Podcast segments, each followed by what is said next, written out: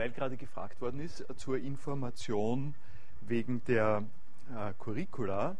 Ich habe das das letzte Mal kurz gezeigt äh, und zeige es Ihnen jetzt äh, noch einmal, wie Sie sich informieren können über alles das, was im Bereich der Curricularentwicklung äh, im äh, Moment in der Bologna-Umstellung passiert. Sie haben die Adresse äh, feidon.philo.at ck-coop und äh, eigentlich äh, hätte ich den Link natürlich machen können äh, dorthin. Und wenn Sie sich äh, da einloggen unter Bologna als Benutzername und Verona als äh, Passwort, haben Sie die Aufstellung äh, aller entsprechenden Curricula inklusive der äh, Geschichte, sozusagen der Prozesse. Hier haben Sie die Philosophie unter anderem. Ähm, ich äh, habe es das letzte Mal schon erwähnt und möchte es äh, jetzt noch ein kleines bisschen angesichts dieser Gelegenheit ausbauen, dass, äh, dass das für mich deswegen auch zu dem Thema, über das ich rede, gehöre, weil das ein Zugriff ist auf die Gestaltung der Produktionsverhältnisse an dieser Großorganisation. Nicht? Das ist, äh, äh, Sie können sich erinnern, äh, mit Stephen Fuller, Curricularentwicklung gehört zum entscheidenden Auftrag der Universitäten.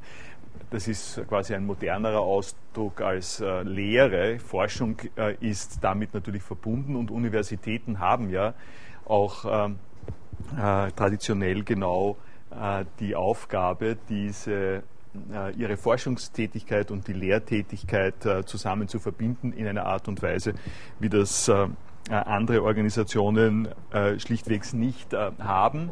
Und das betrifft nun einfach das Zentrum der Lehre.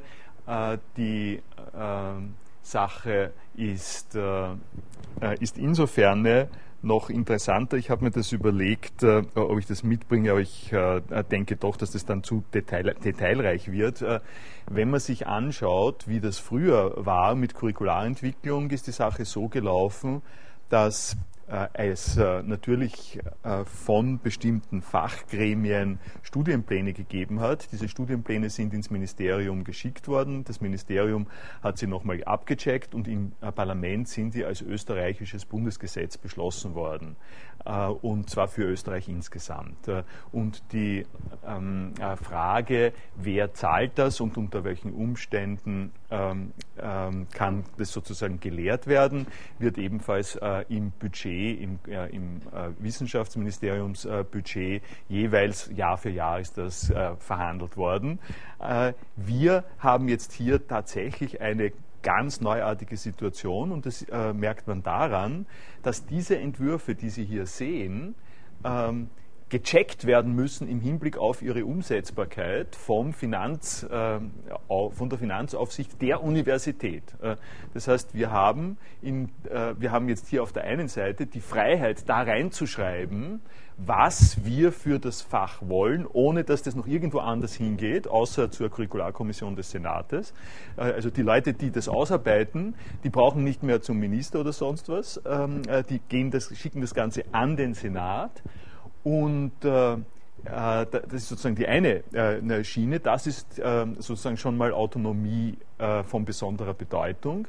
Und dann gibt es aber eine zweite Autonomie und das hat jetzt was mit Ökonomisierung und mit einem neuen Umgang von Wissen für mich zumindest zu tun.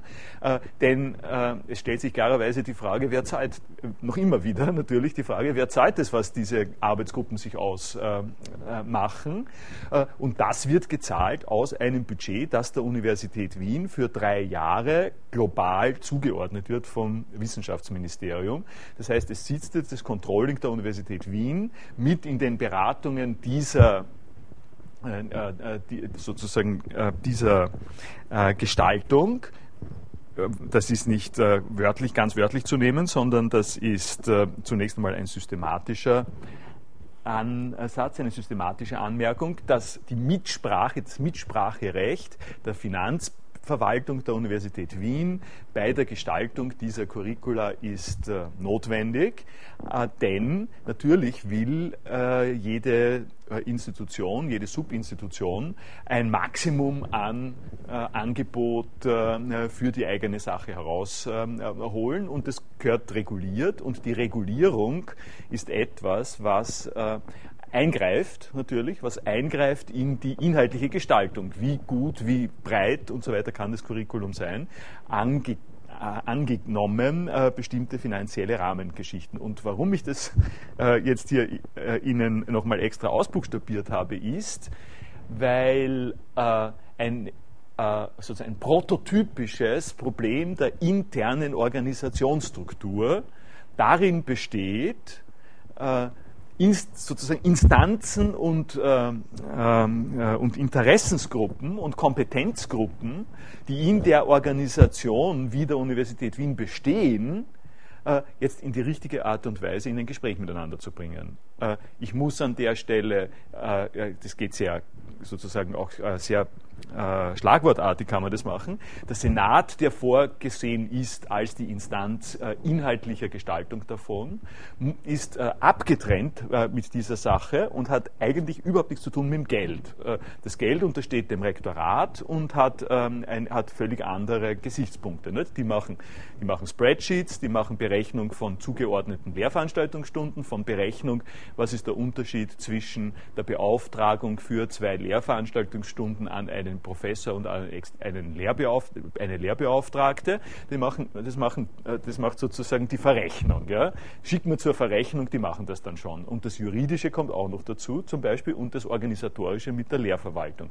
Und an dieser Stelle, wo es um die Neugestaltung von Curricula geht, müssen aber jetzt die Leute die äh, den Blick auf das Geld haben. Und das heißt de facto, die eine Aufstellung davon haben, wie viel Geld bisher für einzelne Studien zur Verfügung gestellt worden ist, äh, jeweils, die müssen reden mit den Leuten, die diese Curricula machen und müssen reden mit den Leuten, die, die beaufsichtigen, ob die Curricula auch insgesamt äh, im Rahmen der Universität sind.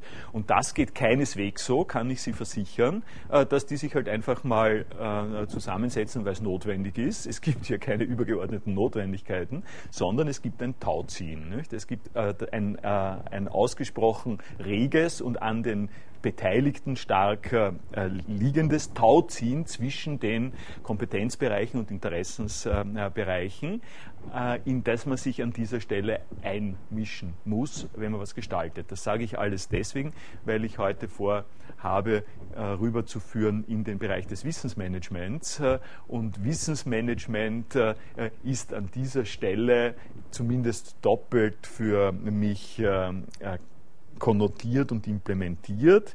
Es ist die Gestaltung von Curricula, ein Wissensmanagement äh, in einem hervorgehobenen Sinn, ähm, äh, nämlich äh, die Art und Weise, wie an einer zentralen Stelle unserer ähm, Gesellschaft Wissen produziert wird und es ist gleichzeitig, wenn man äh, äh sich jetzt dann die Unterlagen, die in diesen Abstimmungsgesprächen vorkommen, ansieht, Wissensmanagement einfach auch eine Sache von Spreadsheets. Äh, diese Spreadsheets enthalten Berechnungen, wie viel wird es kosten, wenn Curricula von dieser Art äh, äh beschlossen werden und natürlich die Intervention auch äh, dagegen, dass es zu teuer werden kann.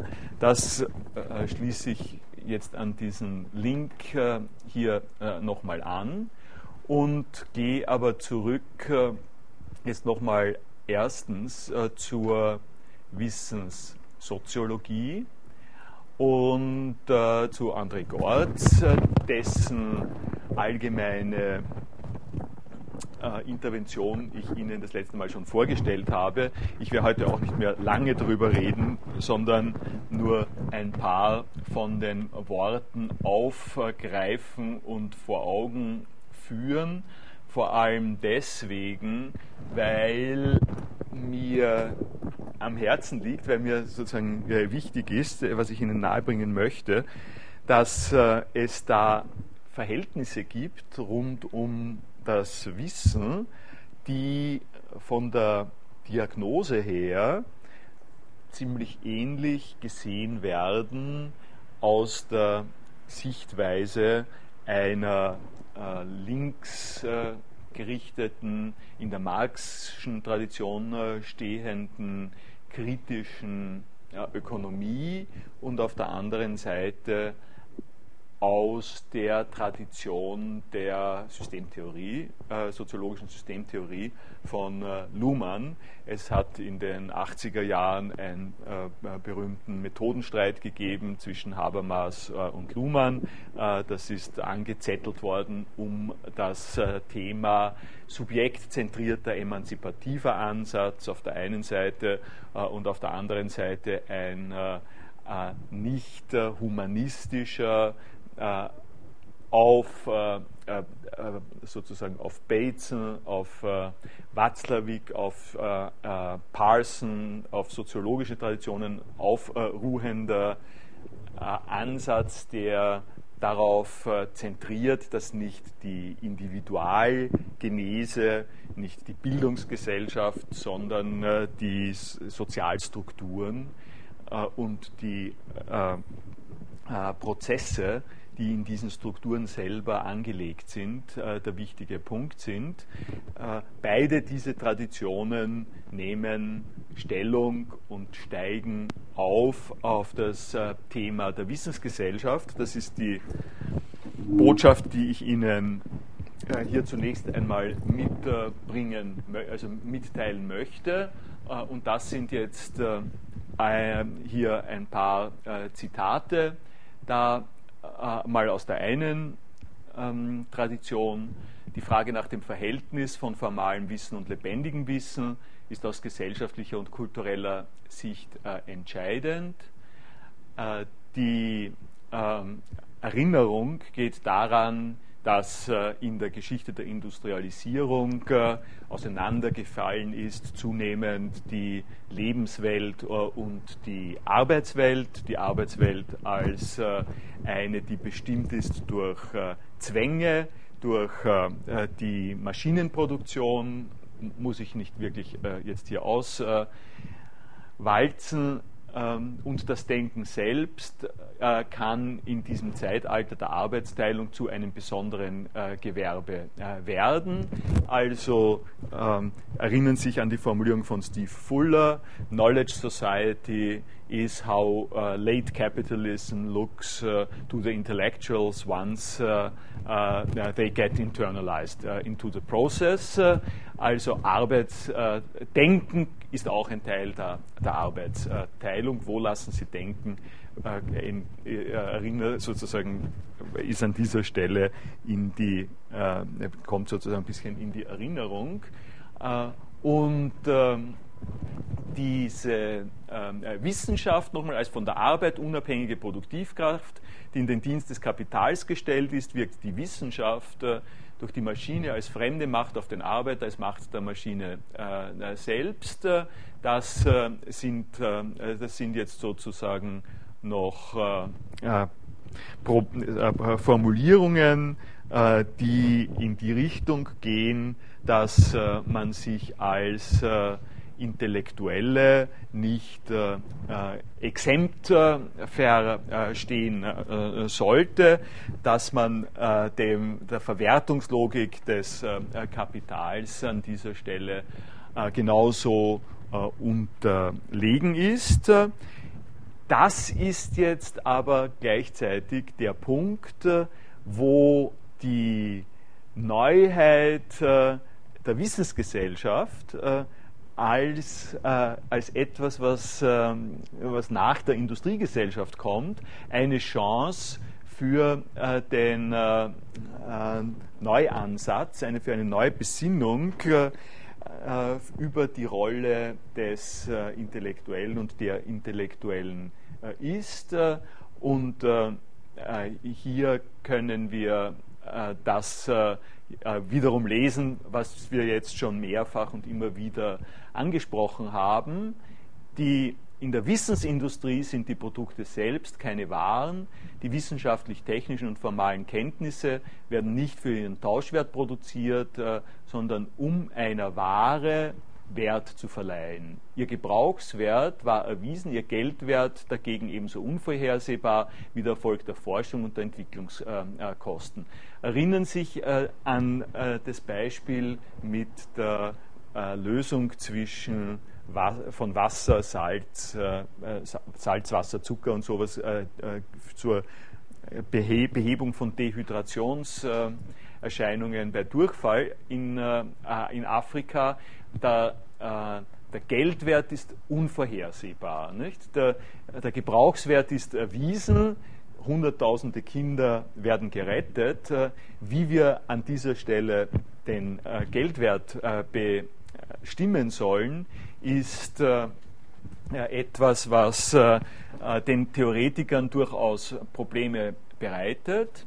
Und das ist nun etwas, was ich verwende, also deswegen zitiere ich den Gortz jetzt hier auch, um zumindest einen Ansatz hinüberzumachen in den Bereich von Open Source Software von neuen Formen äh, von vernetzter Wissensproduktion im äh, Bereich äh, der äh, Softwaretechnologie, wofür diese Vorlesung äh, nicht wirklich ge gedacht ist. Da werde ich nächstes Semester äh, wieder mehr drauf, also etwas genauer noch drauf kommen. hier ha haben wir also in den, ähm, in, de in den Worten äh, vom äh, Gortz bzw. Äh, Rulani. Der Tauschwert des formalen Wissens ist also gänzlich an die praktische Fähigkeit gebunden, seine freie Verbreitung einzuschränken, an die Fähigkeit, mit rechtlichen Mitteln oder durch Monopolisierung möglichst zu verhindern, dass die Kenntnisse anderer kopiert, nachgeahmt, äh, wiederempfunden werden können. Der Wert solchen Wissens rührt nicht aus dessen naturgegebener Knappheit, sondern aus den institutionell faktisch äh, richteten Zugänglichkeitsbegrenzungen. Wir haben das diskutiert als partially äh, excludable, nicht? Äh, aber das ist nur eine äh, vorübergehende äh, Erscheinung. Letztlich äh, ist es ansteckend, ist sozusagen, Wissen verbreitet sich irgendwie von, von selber. Damit lässt sich teilweise erklären, warum und worin der kognitive Kapitalismus anders funktioniert als der einfache Kapitalismus. Er muss auf eine völlig neue Situation antworten. Die Hauptproduktivkraft Wissen ist ein Produkt, das größtenteils aus einer kollektiven, unbezahlten Aktivität hervorgeht, der Selbstproduktion, der Produktion von Subjektivität. Allgemeine Intelligenz, Alltagskultur, lebendiges und gelebtes Wissen hat, äh, hat keinen Tauschwert.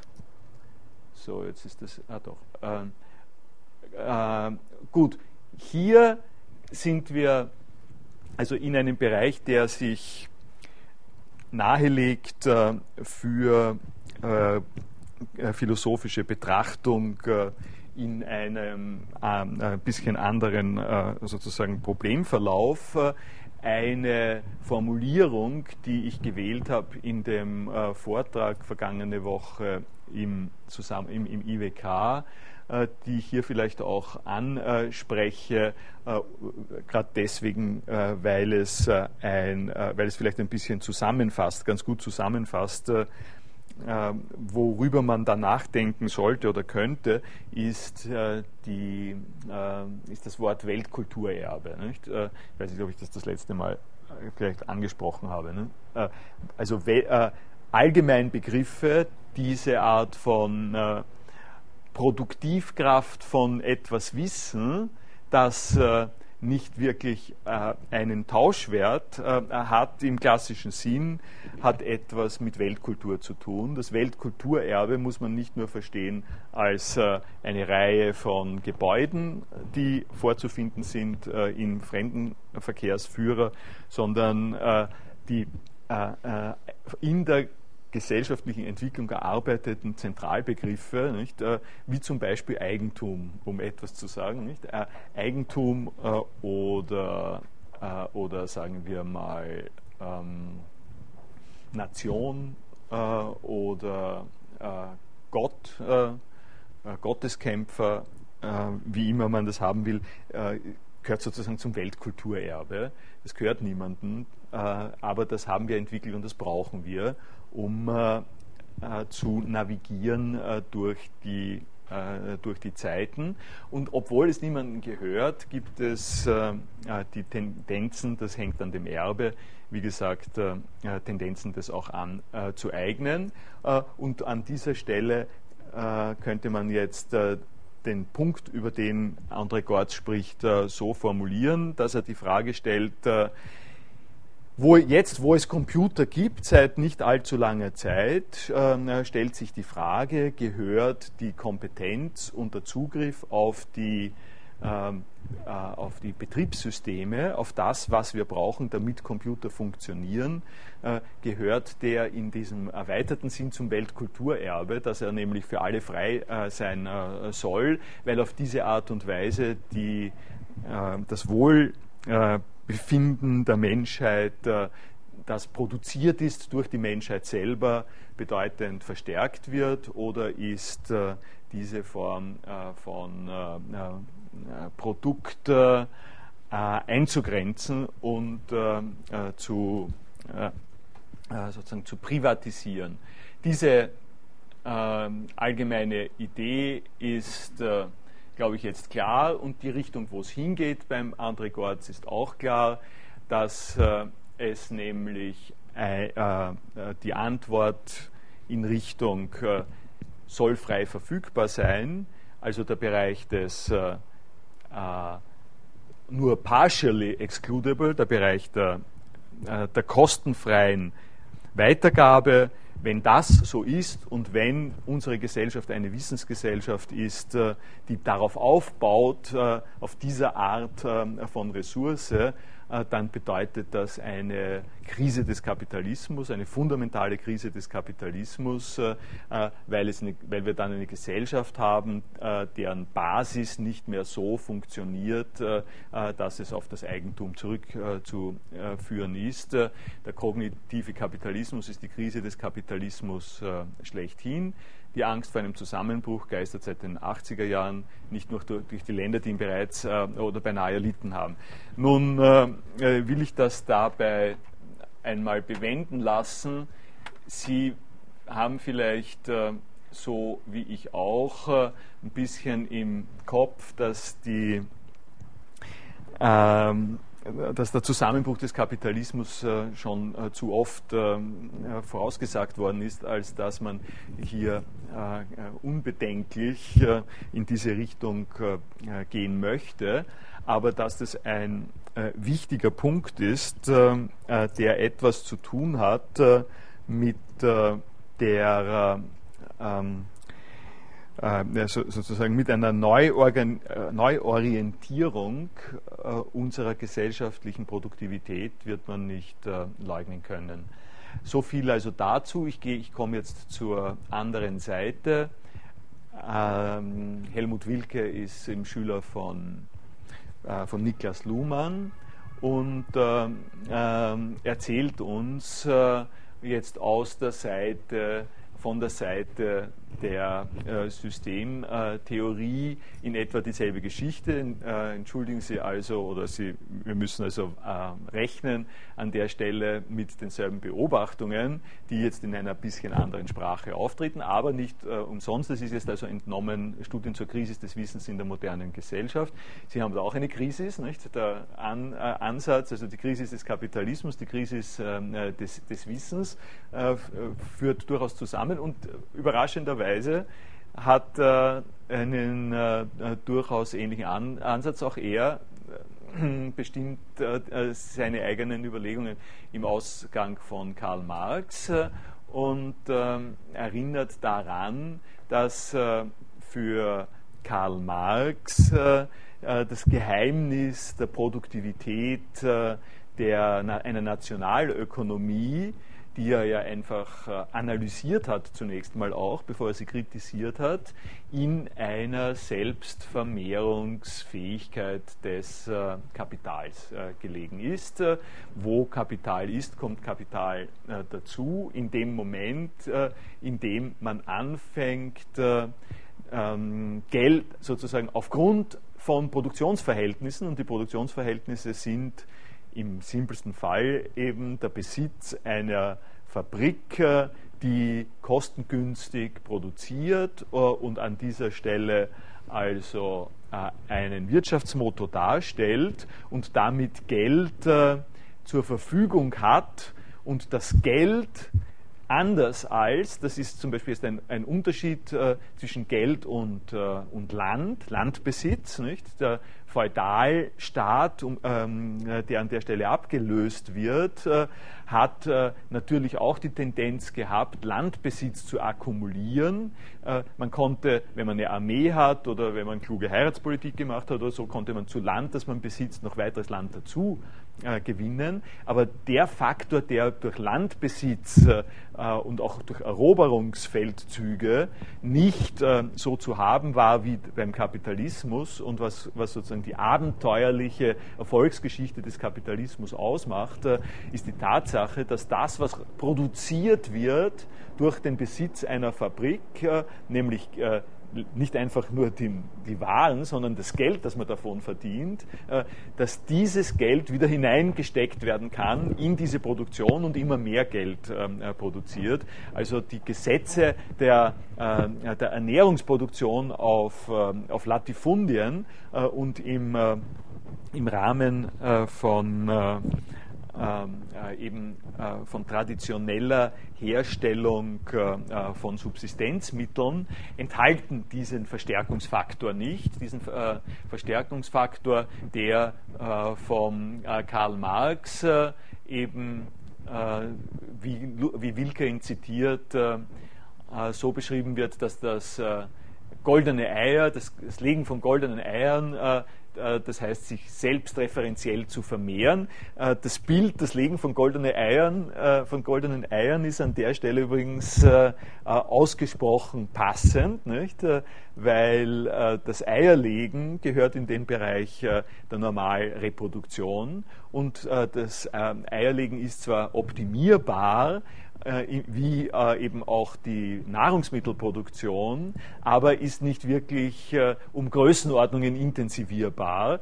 Ähm, man kann nur so viel essen und wenn es können sozusagen nur so und so viele Leute mit so und so vielen Ressourcen gesättigt werden und es kann auch nur so, so und so viel exportiert werden. das hat eine lineare Progression, während das Eier, das goldene Eierlegen heißt also äh, von dem Bild her äh, die Mutation der Produktivität von der normalen Reproduktion in die finanzkräftige, also in, das, in den Geldwert ähm, äh, hinein. Und in dem Moment, in dem ich Geld habe, kann ich mir ganz neue und ganz andere Dinge ähm, kaufen und vorstellen.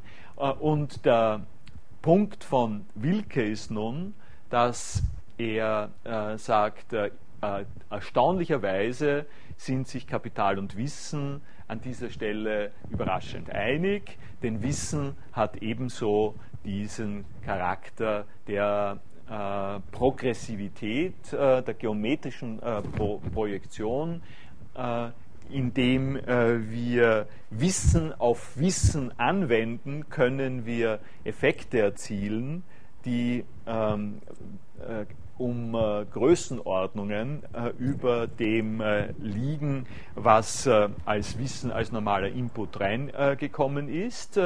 Und nun ähm, erinnert er daran, da wir, das können wir ein bisschen durchgehen, das sind Gedanken, die jetzt schon in die Firmenbetrachtung vorausweisen und die wir auch noch brauchen können dann im Zusammenhang mit Wissensmanagement. Seit einigen Jahren wird die Denkfigur des intellektuellen Kapitals genutzt, um Ähnlichkeiten der Operationsweise von Kapital und Wissen in organisationalen äh, Kontexten herauszustellen. Das äh, ist äh, der Punkt, mit dem ich begonnen habe in dieser Vorlesung, nicht? Äh, mit äh, also äh, intellektuellem Kapital, Humankapital und äh, das, äh, das ist uns sozusagen jetzt schon äh, vertraut.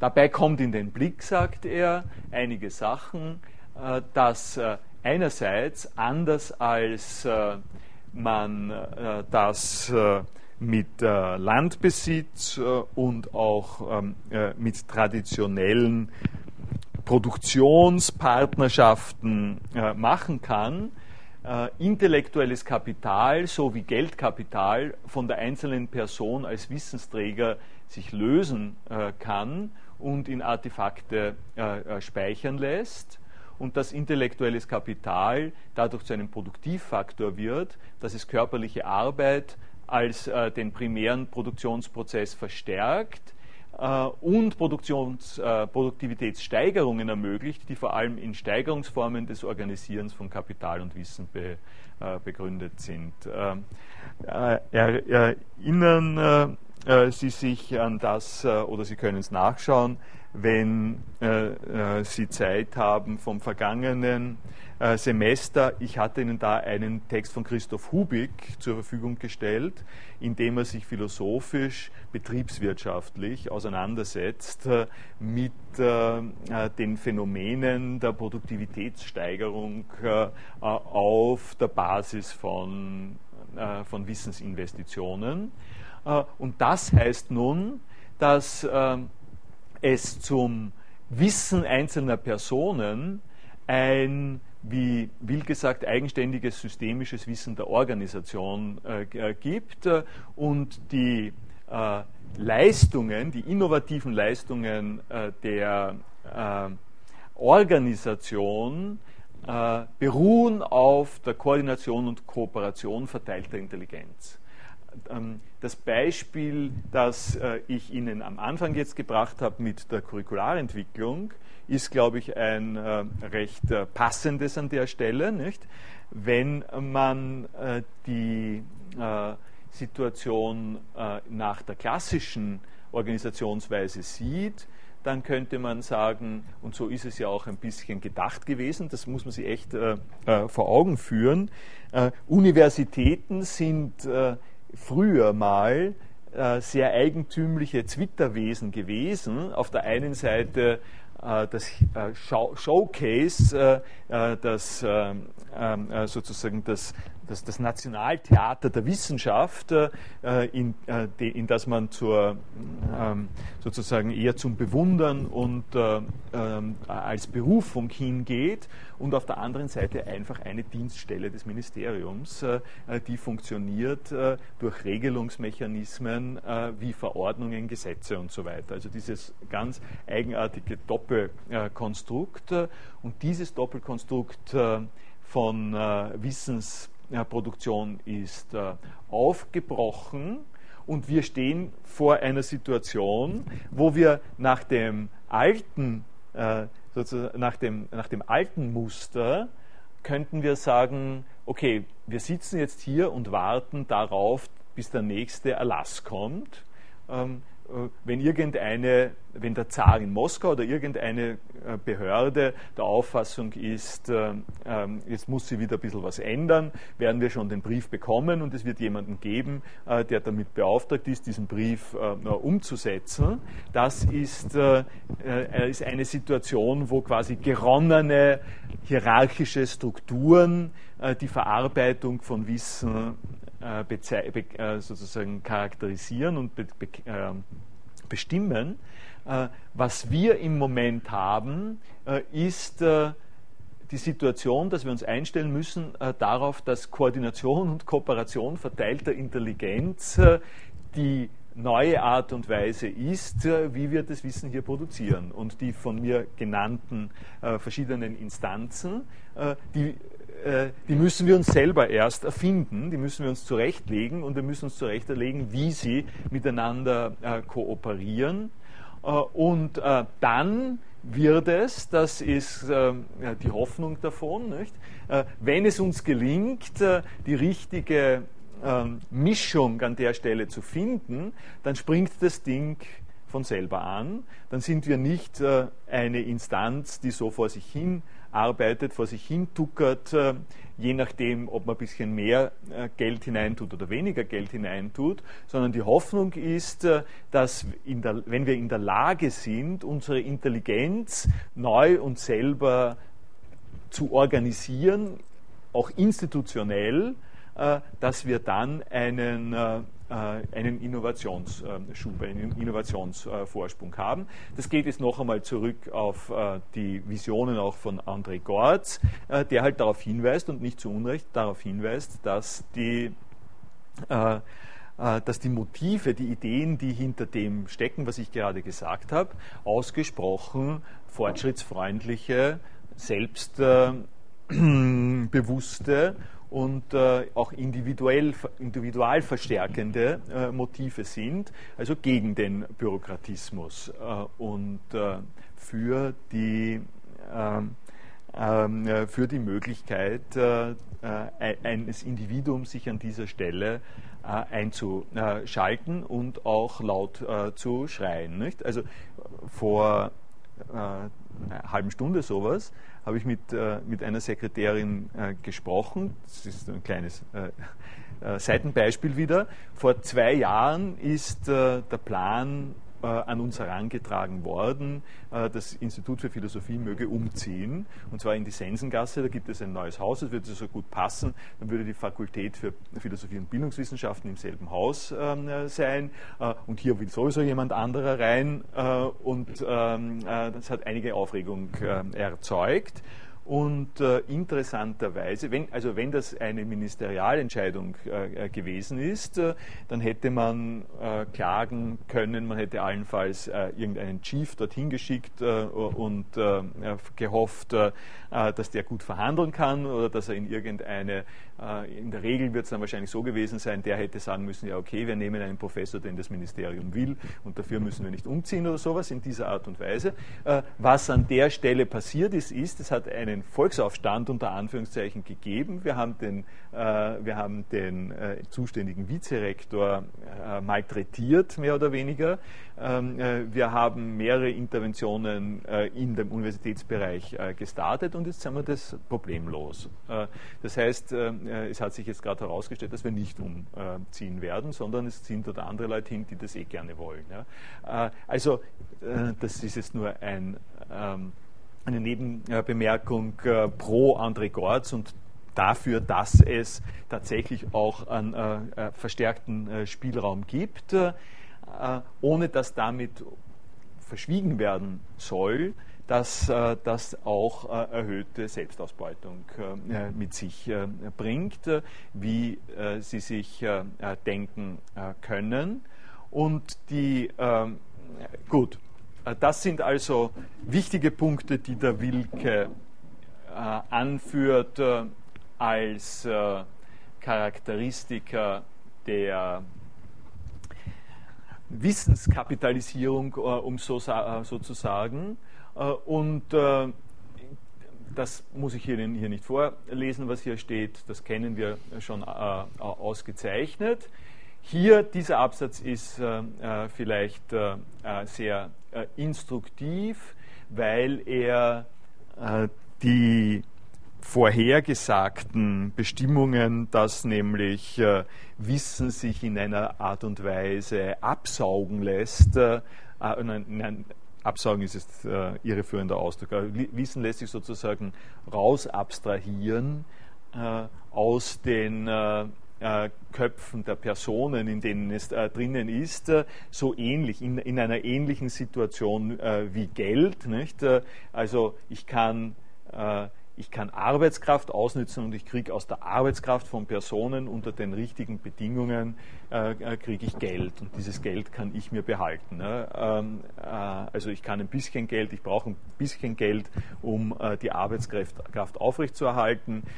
Ich, ich, kann mittlerweile, ich muss mittlerweile auch damit rechnen, dass es im Kollektivvertrag vereinbart ein bisschen Lohnsteigerungen gibt, aber wenn das Ding richtig angelegt ist, kann ich aus der Arbeitskraft einer Person als der Besitzer der Produktionsmittel Geld äh, äh sozusagen raus äh, extrahieren. Äh, und äh, vergleichsweise äh, intellektuelles Kapital wird gedacht in derselben Art und Weise, dass aus der Arbeitskraft der, der Personen, äh, die hier drinnen sind, äh, äh, Wissen raus extrahiert werden kann.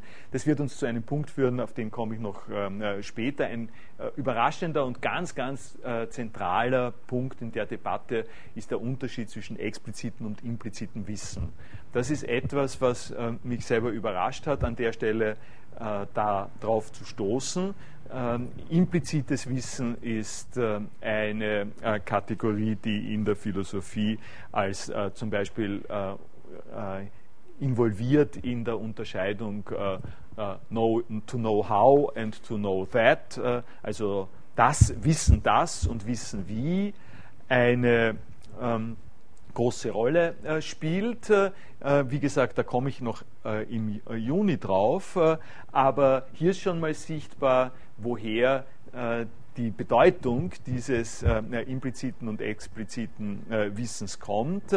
das implizite Wissen ist dasjenige, das noch nicht abgesaugt ist. Nicht? Das ist das, was noch verbunden mit den Personen und den Umständen ähm, ein Ganzes bildet, ein Organisationsganzes bildet, während das äh, explizite Wissen, äh, wenn es einmal ausbuchstabiert ist, wie man sagt, äh, transferierbar ist äh, auf eine andere Art und Weise.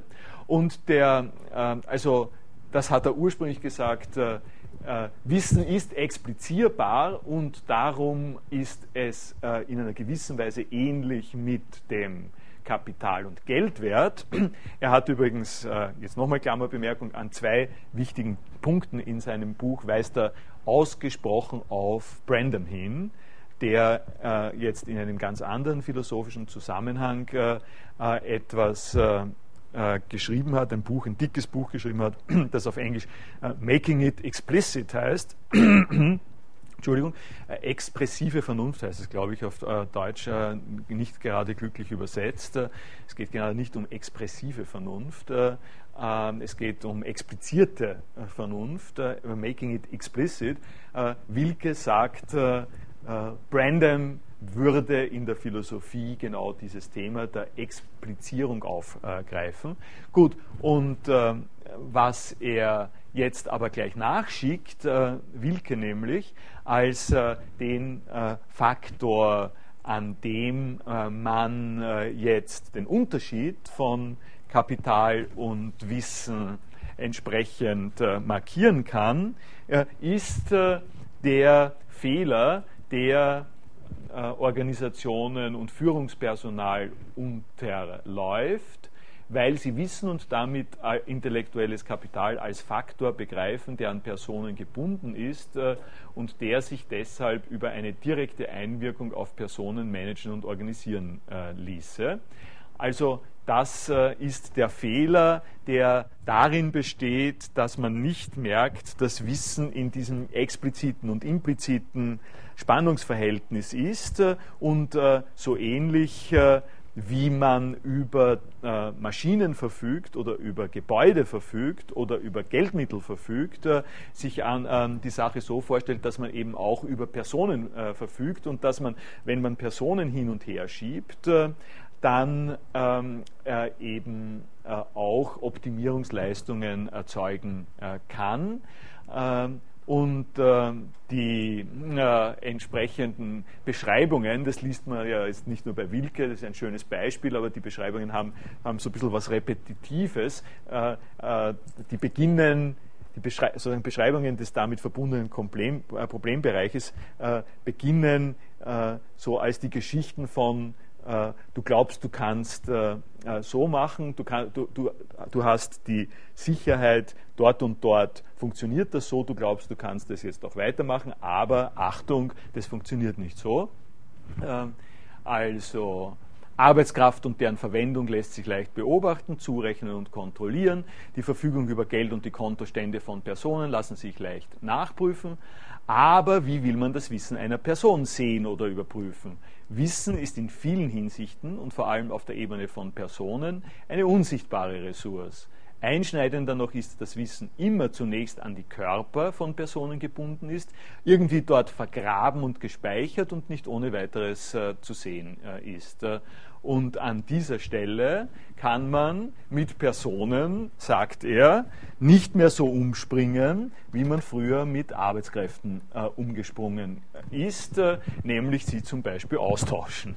Also wenn man, äh, man könnte, äh, äh, um es mal scharf zu sagen, ähm, Fließbandarbeit äh, lässt sich relativ leicht äh, austauschen, wenn man vorher einen, äh, sozusagen einen einen äh, Bodycheck äh, bei den Personen macht, ob sie in der Lage sind, äh, vier Stunden ähm, am, äh, am Band äh, zu stehen, ohne zusammenzuklappen und die entsprechenden Leistungen zu machen. Das kann man sozusagen durch einen physiologischen Test äh, starten und dann kann man die Person auswechseln. das reicht nicht, also auch wenn ich nur mir vorstellen würde, dass es einen irgendwie ähm, aussagekräftigen Intelligenztest gibt oder dass ein Degree, das man mitbringt, garantiert, dass bestimmte intellektuelle Leistungen von der Person äh, erbracht werden können, äh, ist das unter keinen Umständen äh, an der Stelle äh, so äh, zu machen. Und darum äh, also die Personen lassen sich nicht so leicht austauschen wie viele Unternehmer nach äh, Restrukturierungs- und Verschlankungsmaßnahmen, in denen sie Wissensträger verloren haben, zur Überraschung verfahren mussten. Dies ist einer der Gründe, warum Organisationen zunehmend verstehen, welchen Wert das Wissen ihrer Mitarbeiter, ihr intellektuelles Kapital darstellt und warum sie folglich ein Interesse daran haben müssen, dieses Wissen für die Organisation selbst zu sichern. Daraus entsteht ein Druck auf Experten und Wissensarbeiter, ihr implizites Wissen zu explizieren, in einer Weise offenzulegen und verfügbar zu machen, die es anderen Personen ermöglicht, auf dieses Wissen zuzugreifen. Und an der Stelle haben wir die, ähm, äh, sozusagen die, die Organisation die, die Struktur der Kommunikationsflüsse in der Organisation als einen wesentlichen weiteren Faktor des Wissens, der über das hinausgeht, was einzelne Personen mitbringen. Äh, ich fand diese Formulierung, die ich eben vorgelesen habe, äh, insofern auch besonders instruktiv, weil die entsprechenden ähm, Mitteilungen der Firmenleitung, ähm, äh, die, Sie, die Sie ja immer wieder mal kennen. Nicht? Äh, also wenn der, wenn der Chef, wenn von der Chefetage äh, diese honigsüßen ähm, Mitteilungen kommen, die man aus, aus, meiner Tradition ja einfach nur als lächerlich in den Papierkorb ähm, wirft indem, indem er sagt, was wollen die jetzt schon wieder? Also das sind einfach die Neujahrsbotschaften und ähm, äh, solche Sachen, äh, die, man, die man am liebsten gar nicht lesen möchte, dass diese Botschaften äh, einen, äh, eine Verankerung äh, in der Sache haben, dass es einen guten Grund gibt, warum äh, das so gemacht wird, weil natürlich, weil nämlich wirklich äh, dahinter ein, Aus, sozusagen ein Managementkurs steht. Die, äh, die entsprechenden äh, Verantwortlichen der Firmenleitung haben in einem Kurs gelernt, äh, dass sie äh, ein bisschen vorsichtig sein müssen mit den äh, Sensibilitäten und Kapazitäten der Mitarbeiterinnen und Mitarbeiter und darum, geht's um, darum geht es eben genau um Mitarbeiter nicht? und nicht mehr um Arbeiter oder sowas ähnliches. Alle, wir alle sind Mitarbeiter an der Stelle.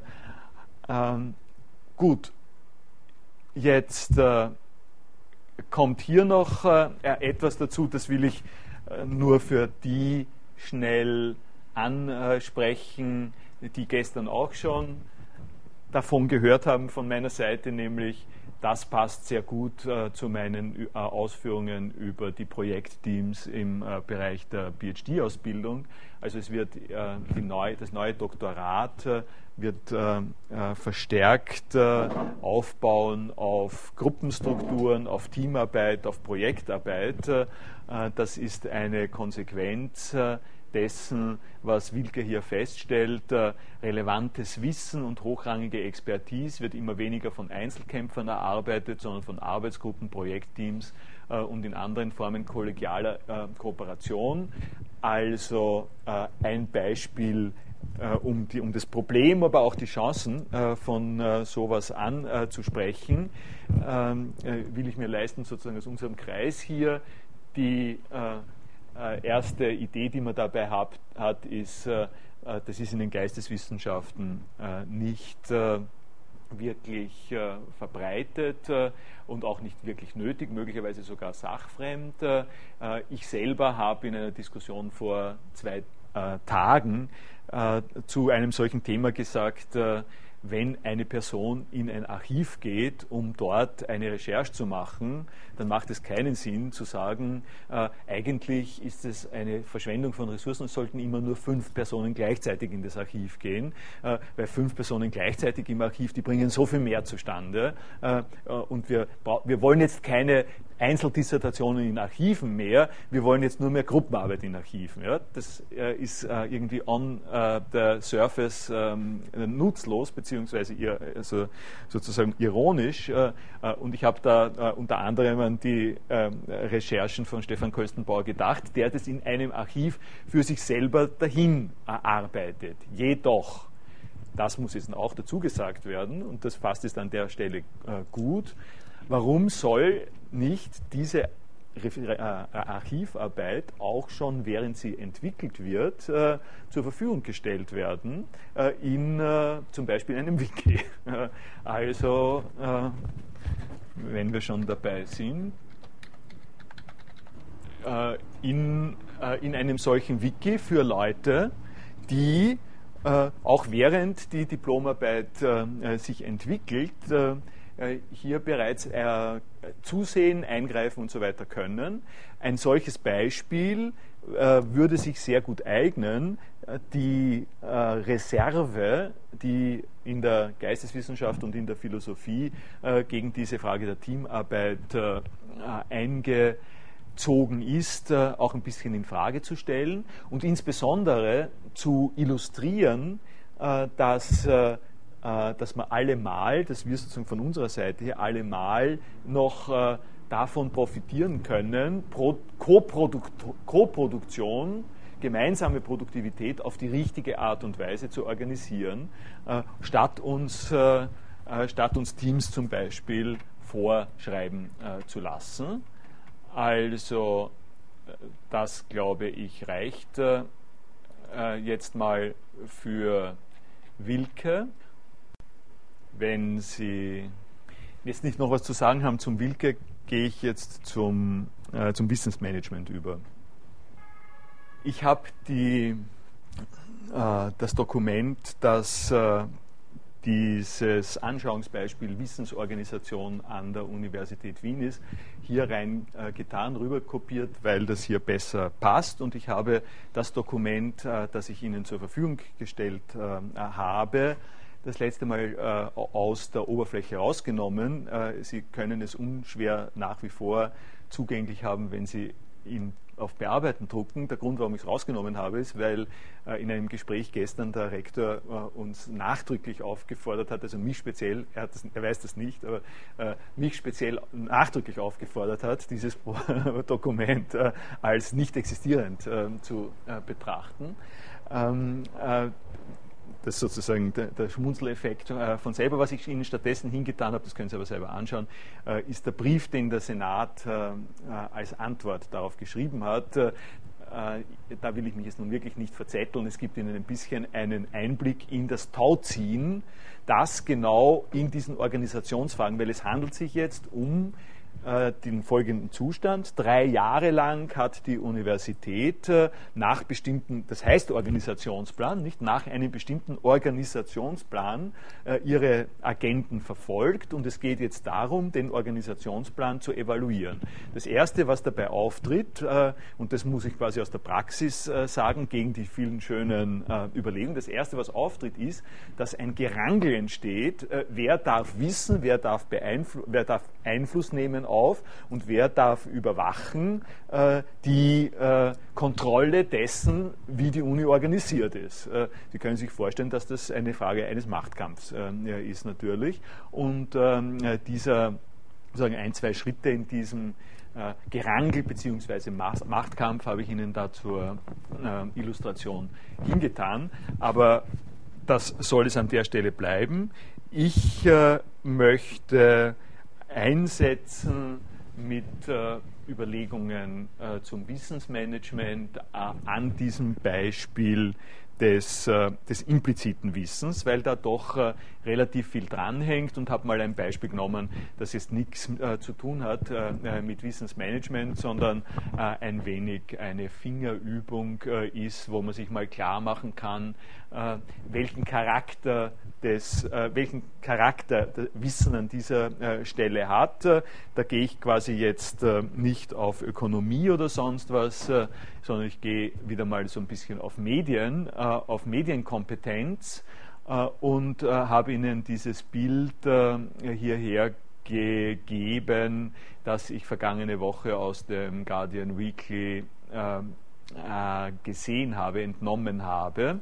Äh, es geht mir äh, da weniger um die ethischen Konsequenzen, die, also die sind mir nicht unwichtig äh, dabei und sie sind auch nicht unwichtig, weil das gerade ein ökonomischer Kontext ist mit Walmart. Aber zunächst einmal geht es mir um was anderes. Zunächst einmal geht es mir darum, dass ich beim Durchblicken und Durchblättern dieses Journals einfach bestimmte Sachen gesehen habe ich habe äh, hab gesehen, äh, da gibt es offenbar Plakat. Äh, ähm, ich habe gesehen, das ist offenbar eine blonde Frau. Äh, das ist offenbar Parkplatz da. Ähm, man kann erschließen aus dem, was man sieht, äh, dass das ein Parkplatz ist, äh, möglicherweise vor einem Supermarkt. Ähm, das, das ist mal klar. Und was äh, in jedem Fall ähm, nicht zu übersehen ist, äh, ist, äh, dass hier eine Botschaft auf diesem Schild steht, von der Art und Weise, dass hier eine Person identifiziert ist, die Ladendiebstahl, sich des Ladendiebstahls schuldig gemacht hat. Das sind also Inhalte, die auf äh, diesem Bild äh, explizit mitgeteilt äh, äh werden und die man, äh, äh, die, die, die, sagen wir mal, wenn ich jetzt eine Debatte mit Ihnen geführt hätte oder mit, mit jemandem, der der unbelastet an das rankommt. Das sind die ersten Schritte, die man herausextrahiert. Das ist das Wissen, dessen wir uns an der Stelle ähm, versichern äh, können, als relativ leicht an der Oberfläche liegend und äh, äh zu heben.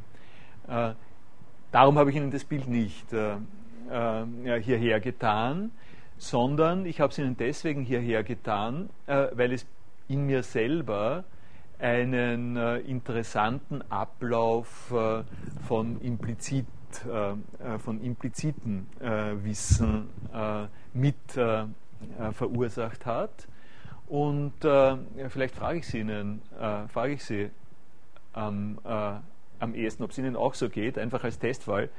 Gesetzt, das alles wird minutiös beschrieben. Äh, was fehlt? Was fehlt da drauf auf dem, auf dem Bild? Es, es gibt sozusagen, ich, ich würde sagen, äh, das Wichtigste, die wichtigste, also fast das Wichtigste, kommt natürlich auf den Akzent an, aber das Wichtigste an dem Bild liegt in dem, was fehlt. Natürlich, ja. Äh, ich bin, ich habe das durchgeschaut von, in Garden Wiki. Ich habe, äh, ich, ich habe sozusagen in, in der nachher in der Selbstreflexion festgestellt, ein leichtes Unbehagen habe ich verspürt. Äh, ich habe das dann nachher noch gecheckt mit den Bildern, die an den jeweils vorherigen und, und, und folgenden Seiten sind. Ja. Diese folgenden Seiten sind alles Bilder, wie halt Bilder in einem Nachrichtenmagazin sind. Äh, eine prächtige Orchidee, ein äh, spektakulärer äh, Hubschrauberabsturz, äh, ein äh, Abraham Lincoln Bild oder sowas ähnliches. Und dann ist auf einer Seite ein Bild, das überhaupt nichts, das keinen visuellen Reizwert hat. Ja? Der, der Reizwert, der da drin liegt, könnte man sagen, okay, das ist diese Geschichte, aber der visuelle Reizwert, der, der für uns damit eine Rolle spielt, äh, dass wir Journals durchblättern, dieser visuelle Reizwert fehlt und der hat, muss ich gestehen, bei mir zuerst mal äh, zu einem leichten Unbehagen geführt und gesagt, was wollen die mit dem Bild? Ja? Ähm, dieser, äh, das war sozusagen äh, mein, mein erster Schritt in diese Richtung, bis ich dann äh, äh mir die Sache nochmal überlegt habe und draufgekommen bin, hoppla, dieses Bild hat genauso wie es ist eine besondere Pointe. Und mein, äh, mein Hinweis ist jetzt der, die besondere Pointe dieses Bildes kriegen Sie nicht, niemals. Sie können, äh, Sie, wenn Sie sich hier in diese vier äh, Linien quasi äh, und, dem, und dem Wissen, äh, was sie haben, hinein äh, spezialisieren und nichts, äh, nichts anderes tun als explizieren, was sie da drinnen haben, kriegen sie diese Pointe nicht. Äh, weil um diese Pointe zu verstehen, müssen sie eine ganze Reihe von sozusagen von komplizierten weiteren Assoziationen ähm, machen äh, wenn äh, es würde so, es wäre natürlich denkbar, diese Assoziationen zum Beispiel in einem Editorial Comment äh, drunter zu schreiben. Äh, äh, der Chefredakteur, der Bildredakteur erklärt Ihnen, weil es so und so ist, äh, schaut unser Bild so und so aus. wenn Sie das als regelmäßige ähm, Leistung haben wollen, dann würden unsere Publikationen äh, nicht mehr managebar sein, äh, weil sie zwar diese impliziten Sachen äh, immer auch zumindest äh, weitgehend explizieren können, aber aber es, ist so, es, steht so viel Implizites da drinnen, dass das nie alles äh, richtig herauszuholen ist. Und an dieser äh, Stelle ist das Wichtige eben eine gezielte Explikation oder also es ist eigentlich das Verhältnis zwischen dem, was implizit wahrgenommen wird, was, was übersehen wird, was implizit wahrgenommen wird und trotzdem wirkt und was äh, äh, andererseits aus der Implizitheit herausgenommen wird und in die Explizitheit hineingenommen wird. Äh, das jetzt am Beispiel einer, einer Medien, sozusagen einer Medieninvestition, um Ihnen ein Problem deutlich zu machen, das in der in der Wissensgesellschaft, in der Wissensorganisation ganz genauso auftritt und dass äh, äh, Wilke und Dirk Becker dann, also und vorher noch natürlich Luhmann, Luhmann als ein ganz wichtiges Moment definiert haben, dass Wissen immer auch verbunden ist mit Verdrängung, mit Nichtwissen, dass man, dass man nur dann immer, also dass man nur dann äh, an ein, von einem systemischen Standpunkt äh, an Wissen richtig herangeht, wenn man sich auch immer fragt, äh, welche Dinge werden hier verborgen, welche Dinge werden durch die Offensichtlichkeit, also gerade durch die Offensichtlichkeit dessen, was Sie hier sehen, wird Ihnen der Blick verstellt für das, was hier verborgen ist. Äh, Sie müssen das, was da verborgen ist, äh, mit einer eigenen Aufmerksamkeit, mit einer systemorientierten Aufmerksamkeit äh, bemerken. Und, äh, und die Pointe einer intelligenten Organisation, die Pointe von äh, ich würde es jetzt einmal ganz scharf sagen, die Pointe von philosophischen Strategien innerhalb von Betrieben oder innerhalb äh, äh, eben äh, ganz allgemeiner von Organisationen, äh, und das ist, eine, das ist sozusagen eine riesenwichtige Geschichte, äh, die Pointe ist, dass, die, dass, dass diese Art von, äh, von sozusagen Acht geben auf, die, auf auf systemische Implikationen und nicht sich fangen lassen von Augenschein, dass das in der Wissensgesellschaftsbetrachtung äh, äh, weitere Kreise zieht, als man gewohnt ist zu denken. Ich riskiere hier nur einen kleinen Seitenblick auf die Philosophie, die berühmt und auch schon berüchtigt ist äh, für dieses Motiv. Äh, das ist die heideggerische Philosophie, also da gibt es heideggerianische Philosophie, da gibt es einen einen ausgesprochen unerwarteten ähm, Querverweis äh, mit das äh, entscheidende Motiv in der späteren Philosophie Heideggers ist, äh, äh, immer wieder darauf hinzuweisen, dass das, was uns vor Augen steht, äh, das, was äh, korrekt und richtig und explizit ist, eine Verdrängungsleistung bedeutet, angesichts dessen, was, statt, was sozusagen dahinter steht, jetzt sehr ähm, locker gesagt und in Anführungszeichen, dass sich, da, dass sich die die heideggerianische Formulierung ist, dass sich die Verbergung verbirgt. Ähm, die, ähm, äh, wenn Sie es äh, an äh, der Formulierung hier äh, sehen, die ich ähm, äh, so spielerisch absichtlich da reingetan habe, das kann, kann, sozusagen nicht nur der Derrida, das können wir uns auch alle selber leisten.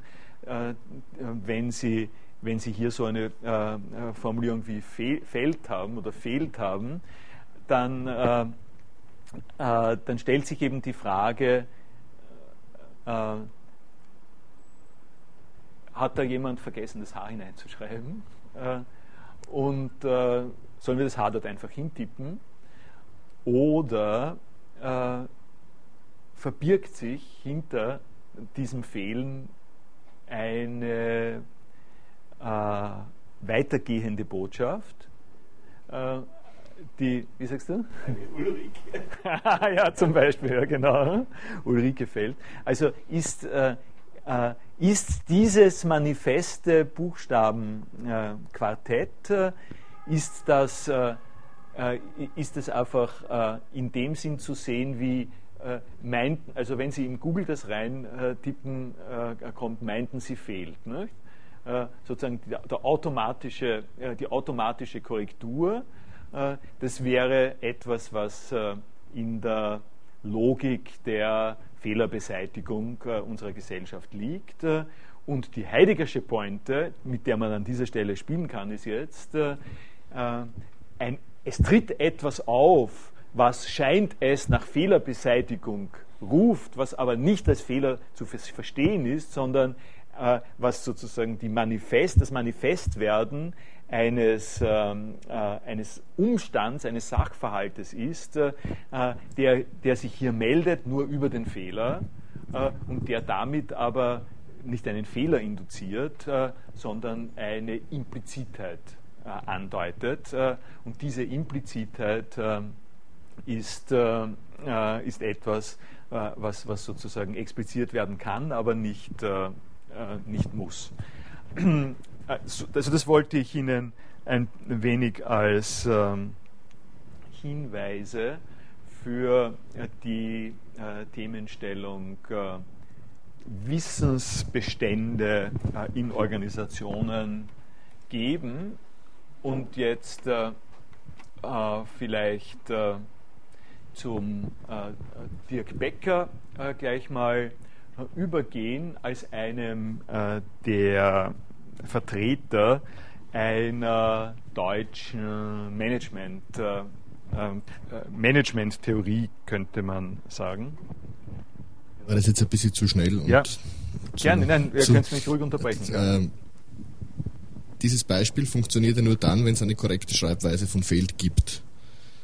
Und mhm. damit ist es aber nicht mehr so implizit, es sei denn, es wäre eine freudsche Fehlleistung oder was auch immer, sondern es ist ja eine Explizierung einer, einer Aussage. Also ich bin mit dem nicht ganz glücklich, dass ich sage, das ist implizit, weil implizit müsste es ja passieren. Nicht? Und damit ist es aber nicht mehr so, dass, dass etwas beabsichtigt ist, wenn es passiert. Nicht?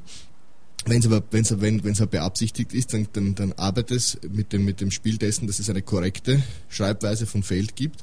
Du schreibst das falsch hin und damit ist es aber nicht mehr, mehr sozusagen implizit, sondern dann ähm, ist es ein, ein, ein Ausdruck deiner Sache, der, der schon schon drinnen ist. Ne? Also ich hatte es so gedacht, äh, ähm, analog dem, dass man sagen könnte, so wie es eine korrekte Schreibweise von Fehlt gibt, äh, gibt es eine journalistisch korrekte äh, Art und Weise, Bilder einzusetzen. Ähm, die äh, Bilder in einer Zeitschrift, die sich verkaufen äh, will, äh, schauen normalerweise nicht so aus, dass man, den, dass man Teile vom Rücken einer Frau sieht. Das ist eigentlich ein Verstoß, ist ein Regelverstoß gegen, ähm, gegen Gesetze. und hm? Es wäre ein Regelverstoß gegen Gesetze, wenn man das, das Gesicht sähe es kommt jetzt darauf an, welche äh, Regeln das sind. Es gibt genügend Bilder, wo man die Frau von vorne sieht. Ja?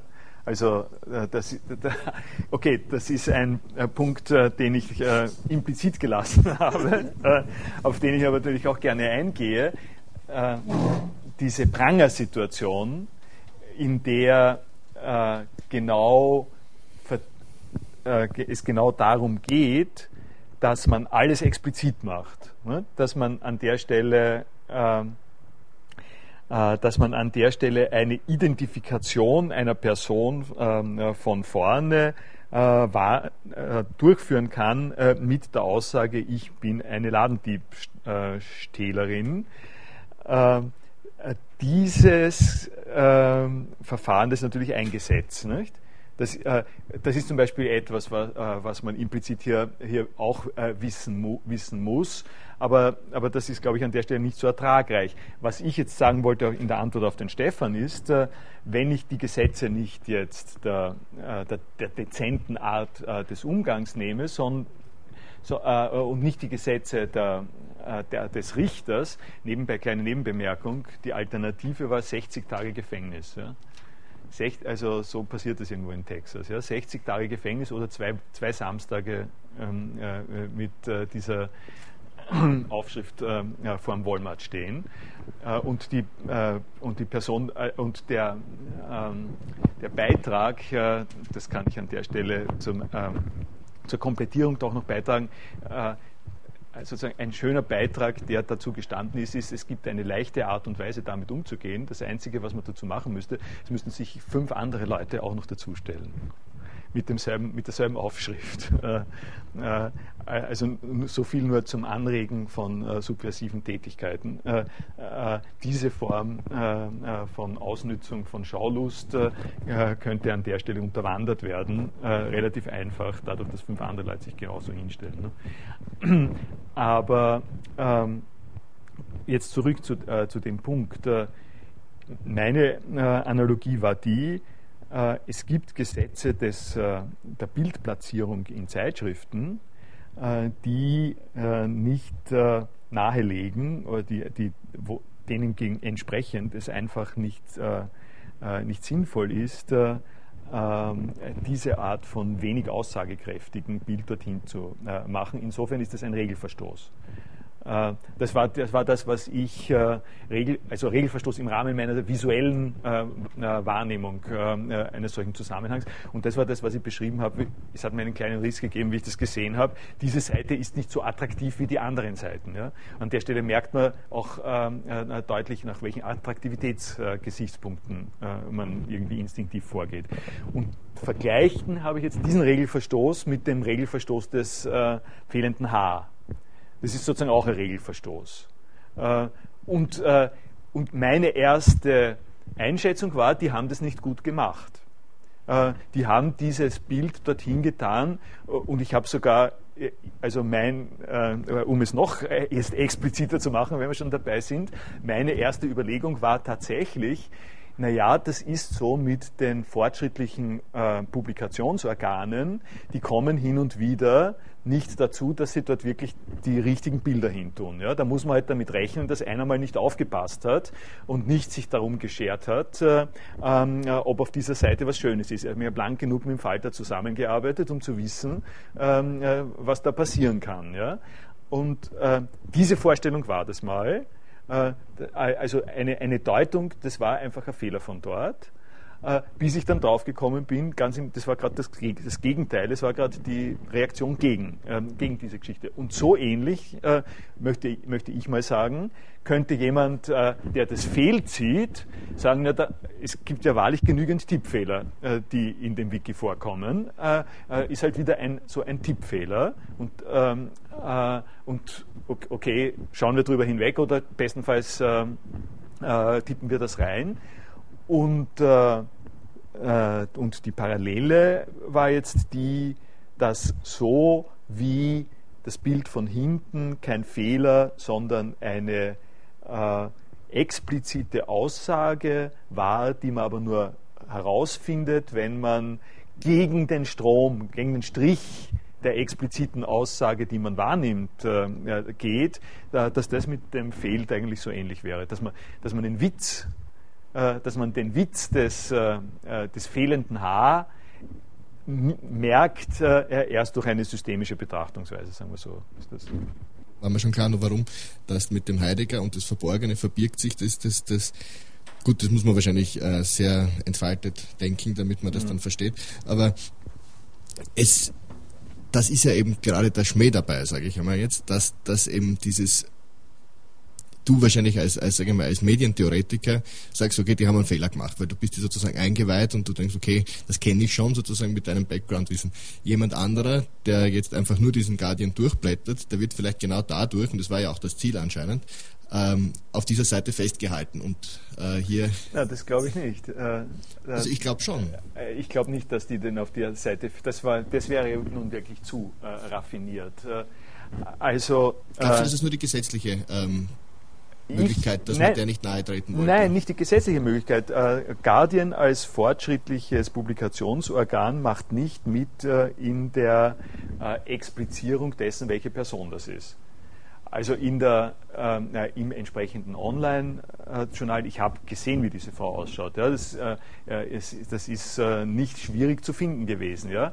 Guardian hat äh, gesetzt an dieser Stelle den editorischen, die editorische äh, Entscheidung, äh, äh, sie nicht so zu zeigen. Und, äh, äh, und ich gebe schon zu, dass mein kurzer Verweis auf den Heidegger äh, ein bisschen wagemutig und zu, eine Zumutung ist.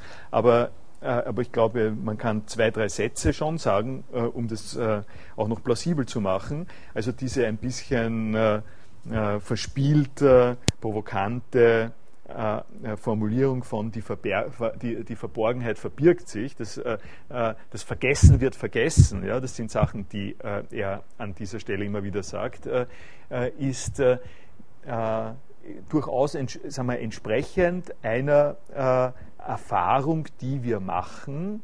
Wir erinnern uns gar nicht mehr daran, äh, dass an dieser Stelle ein, Bedarf ist. Äh, wir, wir vergessen, dass wir was vergessen haben.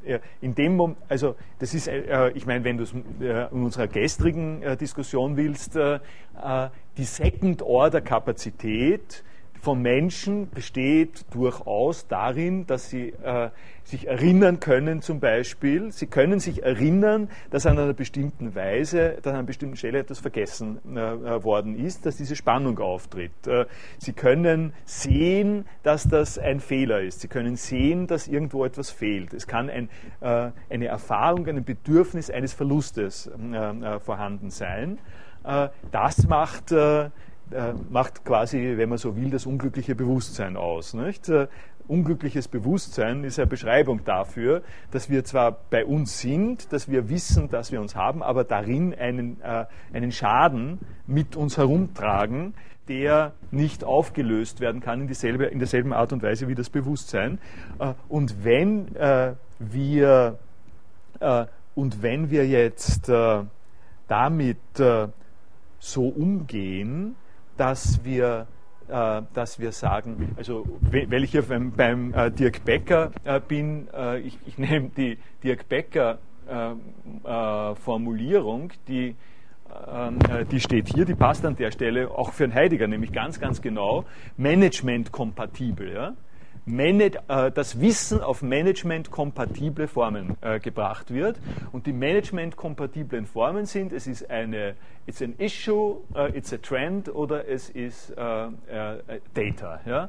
Das sind Management-kompatible Formen. Im visuellen Bereich ist das das, was ich gesagt habe, mit ähm, ablesbar von den Dingen. Und wenn wir es an, wenn wir Wissen sozusagen auf diese Sachen beschränken, und das ist der heideggerianische Point, äh, dann, dann, übersehen wir äh, genau das, äh, was in dieser Offensichtlichkeit auch noch drinnen liegt, was uns vielleicht mitgeteilt werden kann, was uns darin mitgeteilt wird, dass das so offensichtlich ist, aber wir merken gar nicht, wir merken gar nicht mehr, dass uns in dem offensichtlich etwas anderes äh, mitgeteilt wird, eine andere Form von, von Offensichtlichkeit. Also jemand, der das jetzt nicht kennt, alles, was wir gesagt haben, und ich zeige ihm das Bild, sagt was, und frage ihn, was ist das, dann ist eine Frau von hinten. Ja?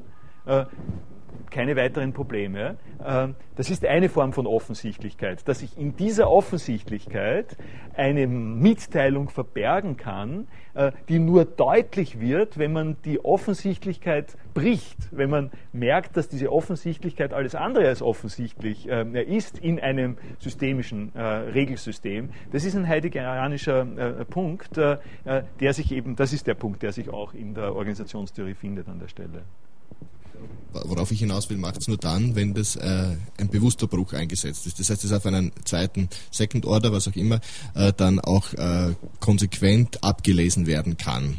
Sonst macht es ja wenig Sinn. Wie gesagt, wenn das bei Chance, so, du würdest ja sagen, das, das ist zufällig passiert beim Guardian. Nein.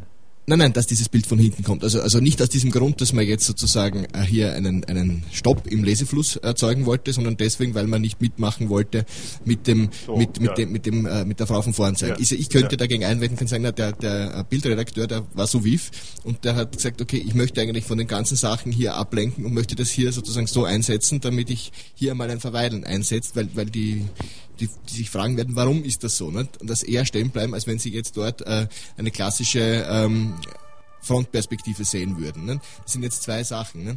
wenn, wenn, die, die, man, die man hier betrachten könnte. Ne? Ich gebe zu, dass man auf äh, äh sehr verwickelte Pfade kommt. wenn man es gibt aber eine ganz triviale Deutung. Wenn ich das Bild richtig gesehen habe, trägt sie das Plakat nur auf dem Rücken. Nein, auch vorne. Äh, es ist ein Sandwich-Plakat. Äh, das ist vorne auch. Ah ja, jetzt sehe ich es. Ja, ja. Das, ist, äh, das ist vorne und hinten.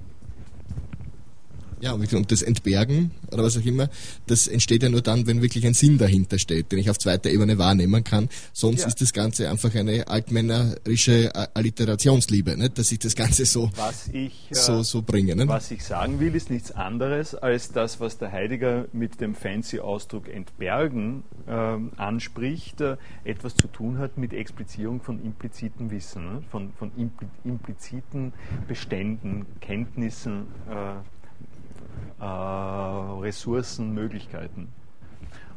Okay, dann schauen wir da nochmal schnell rein. Äh, vielleicht hier an dieser Stelle am äh, ehesten die ähm, Formulierung, für die der Dirk Becker bekannt ist, äh, äh, das ist auch ein kleines Büchlein, das er geschrieben hat, heißt Postheroisches Management. Und äh, die äh, Parallel-Nachbarformulierung äh, ist postmodernes Management. Dafür werde ich dann, da komme ich das nächste Mal drauf, in diesem äh, der Inquiring äh, Organization noch ein Beispiel äh, bringen.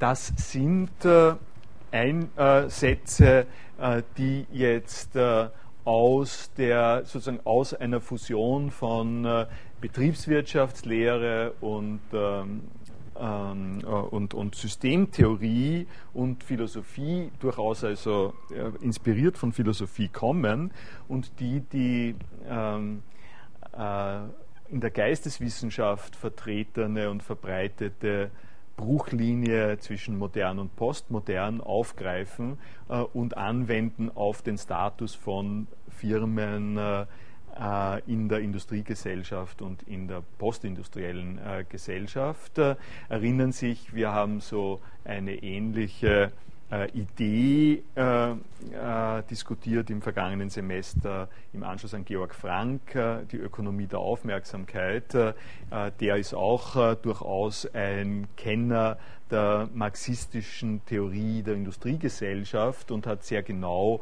analysiert, äh, wie äh, in einer Wissensgesellschaft äh, Kapitalisierung von Aufmerksamkeit eine, eine wesentliche Rolle übernehmen kann. Und für Dirk Becker ist übrigens so ähnlich wie Georg Frank. Georg Frank hat da auch einige ziemlich wichtige Sachen über Dekonstruktivismus zu sagen. Und bei Dirk Becker geht es auch ähm, darum, dass er jetzt diese Formulierung, jede Form des Wissens wird einem grundsätzlichen Zweifel unterzogen, was wir, ähm, sagen wir mal, vom allgemeinen Relativismusverdacht äh, schon kennen. Damit habe ich ja übrigens begonnen. Nicht? Äh, ich, hatte, ich hatte ja ganz am Anfang äh, im Hinblick auf das Wissens in, Wissen in Zeit, Wissen in Zeit, in der Zeit der, wird das Symposium geheißen vom, vom Fühlsack, auch auf diese soziologische Relativitätsthese hingewiesen, Ideologiekritik, Wissenssoziologie, Ethnomethodologie, Ideengeschichte, Dekonstruktion und Konstruktivismus ähm, haben alle jede Form äh, des Wissens einem grundsätzlichen Zweifel unterzogen. Äh, und äh, darauf äh, sagt er jetzt, äh, es äh, wäre die Aufgabe des Wissensmanagements im Bereich der Arbeitswelt eine Ordnung in diese durcheinander geratenen äh, äh, Erfahrungszusammenhänge des Wissensmanagements äh, äh zu bringen. Äh, der Punkt, äh, den ich, auf den ich hinsteuere, den sehen Sie jetzt hier als das nächstes. Es kommt dem Wissensmanagement nicht auf Aufklärung an.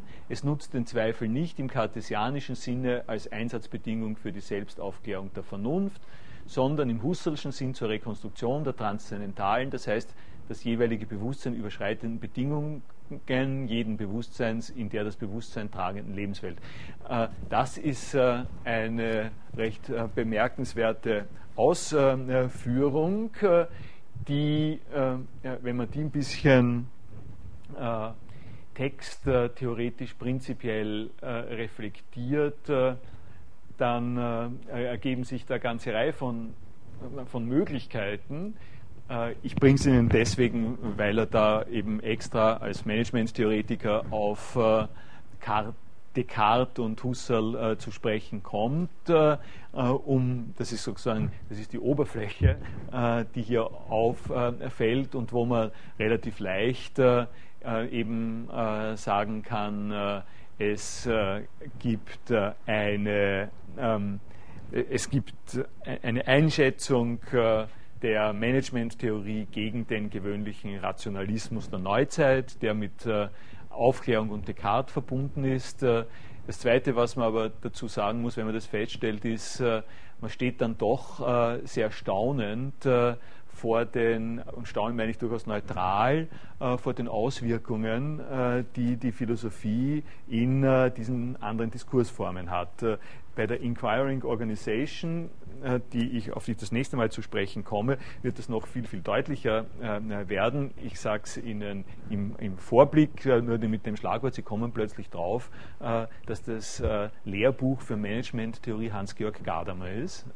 Und an, an dieser Stelle krampft es mir das Herz, doch ein bisschen ähm, äh, zusammen, beziehungsweise äh, ich stehe vor der äh, sehr realistischen Frage, wie ist, das, wie ist das einzuschätzen? Wie sind diese Cross- äh, äh, Currents ähm, äh, zu, nehmen. das hier ist ein schönes Beispiel dafür, dass man sagen kann, dass das, ist sozusagen korrekt, das ist in einer gewissen Weise Motive der Philosophie korrekt übernommen. Allerdings ist es so, dass erstens einmal, die, wenn das also Managementleute lesen, äh, die, der Effekt von dem so, ähm, äh, so dann doch ganz klar in die Richtung ist, aha, der liest das auch. Kein Mensch versteht das im Management-Zusammenhang, was das heißen soll. Ähm, also es ist eine, sozusagen eine Floskel, ein Ornament. Von, vom Management her ist es ein Ornament, also Philosophie als Ornament an der Stelle. Aber sehr tiefschürfend scheint seine Lesung nicht gewesen zu sein, wenn ich da in dem letzten Absatz zweiter zweiter Satz lese, die Kriterien für eine wirkliche Wirklichkeit ja. gehen verloren, wenn ja, nichts ja. als Wissen zur Verfügung steht, um Wissen zu korrigieren. Also das ist mehr als trivial. Ja, so ist es, ja. Das ist hier dieses Ding. Wenn er das noch nicht einmal unter Anführungszeichen äh, setzt. Ne? Aber die Diagnose teile ich.